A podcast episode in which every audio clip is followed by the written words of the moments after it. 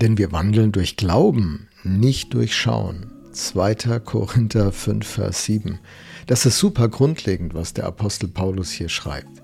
Christen gestalten ihr Leben nicht dadurch erfolgreich, dass sie alles durchblicken, alles sehen, alles verstehen.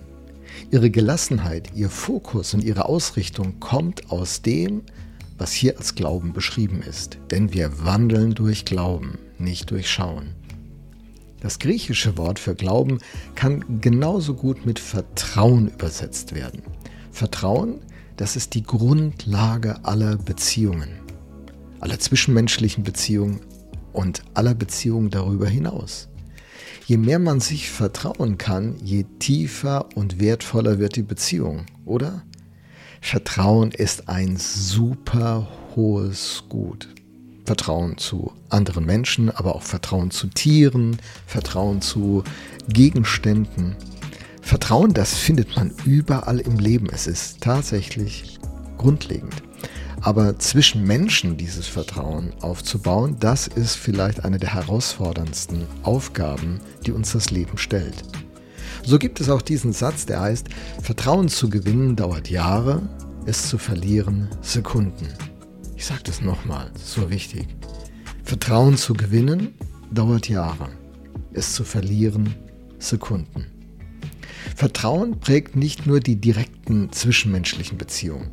Vertrauen ist auch die Grundlage aller Welt- und Lokalpolitik, der Wirtschaft, der Aktienmarkt. Welche, welche Turbulenzen gibt es am Aktienmarkt, wenn das Vertrauen in Aktien, in Geschäftsberichte verloren geht? Das Chef-Mitarbeiter-Verhältnis, das Vertrauen in Produkte, in die Werbung, in Testberichte. Ohne Vertrauen ist das Leben nicht denkbar. Warum ist das so? Weil es Gottes Design für das Leben ist. Glaube, Vertrauen ist die Grundlage der Beziehung zu Gott und ist das Wesen, das Gott dieser Welt gegeben hat. Ohne dieses Vertrauen, diesen Glauben geht einfach nichts in unserer Welt. Wenn Glauben nun Vertrauen ist, ist die Aussage, Vertrauen ist gut, Kontrolle ist besser, nicht wirklich hilfreich. Auch der Satz, Glaube ist nicht Wissen, nicht so gut. Wenn man sich nicht vertraut, dem anderen also nicht glaubt, dann wird nie eine belastbare Beziehung entstehen können. Beispiel einer Partnerschaft. Da wird eine resiliente, eine widerstandsfähige Liebe, die auch Krisen und schwere Zeiten bestehen kann, nur entstehen, wenn die beiden einander ihre Liebe glauben, ihre Einstellung glauben, ihre Hingabe glauben, ihre Treue glauben.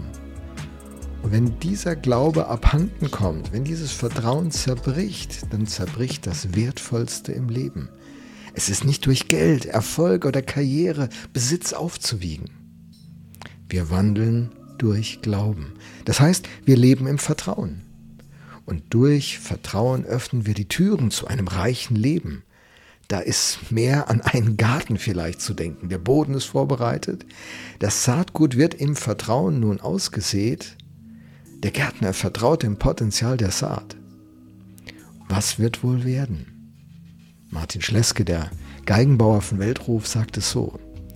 Wir können oft mehr bewirken, wenn wir weniger tun und dafür mehr ermöglichen. Wir tun Dinge Kraft unseres Willens, aber wir ermöglichen Dinge durch Vertrauen. Stark, oder? Glaubende, vertrauende Menschen schaffen also Räume, in denen etwas ermöglicht wird, in denen das Leben aufblühen kann. Verglauben, verglauben. Glauben ist nicht Wissen, doch.